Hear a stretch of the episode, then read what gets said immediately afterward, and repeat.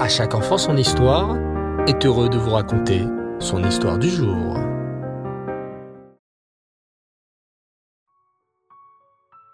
Bonsoir les enfants et Reftov, j'espère que vous allez bien. Baou Hashem. Ce soir, je suis heureux de vous retrouver pour notre rubrique spéciale autour de notre histoire juive. Cette rubrique nous a permis de faire le tour du monde et des siècles. Car l'histoire juive, notre histoire les enfants, est une histoire riche. Il n'y a pas un endroit dans le monde où le peuple juif n'est pas passé. Depuis la destruction du Beth Amikdash, nous, les juifs, avons été exilés, éparpillés dans le monde entier. En Afrique, en Europe, en Amérique, en Asie. On trouve des juifs en Chine, au Japon, au Ghana, en France, au Brésil.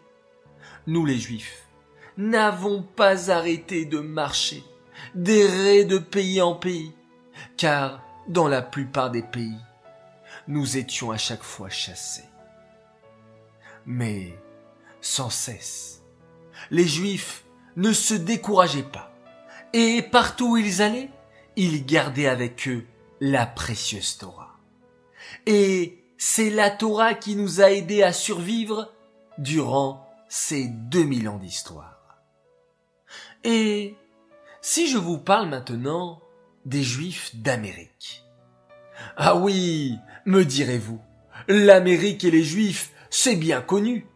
Il y a en Amérique le 770, les chassidim du rabbi de Lubavitch. Il y a beaucoup de Juifs en Amérique, plusieurs millions. Mais comment les Juifs se sont-ils donc installés en Amérique? Lorsque le Beth Amikdash a été détruit, l'Amérique n'avait pas été encore découverte. C'est, je vous le rappelle, Christophe Colomb qui avait découvert l'Amérique et qui, grâce à cette fantastique découverte, a permis à des milliers de Juifs de s'installer en Amérique. Aujourd'hui, la plupart des Juifs sont heureux et vivent bien en Amérique. Mais cela n'a pas toujours été facile. C'est pourquoi, ce soir, j'aimerais vous raconter l'histoire de ces premiers Juifs qui se sont installés en Amérique. Comment cela a-t-il commencé? D'où venaient ces Juifs?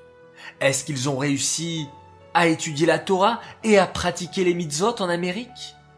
Tout cela, les enfants, nous le découvrirons lors de nos prochains épisodes, à travers l'histoire de Rosa, cette jeune fille juive de 12 ans, qui fit partie des premiers juifs à s'installer en Amérique et qui devra se battre pour continuer à respecter le Shabbat. Je vous parlerai aussi de cette mystérieuse île de Ellis Island dans laquelle des milliers de juifs sont passés avant de pouvoir rentrer sur le sol américain. Voilà les enfants, cette première histoire de ce nouveau chapitre de notre histoire est terminée. J'espère que cela vous a plu. Cette histoire est dédiée les Nishmat, Mordechai Ben Yehuda, la Shalom.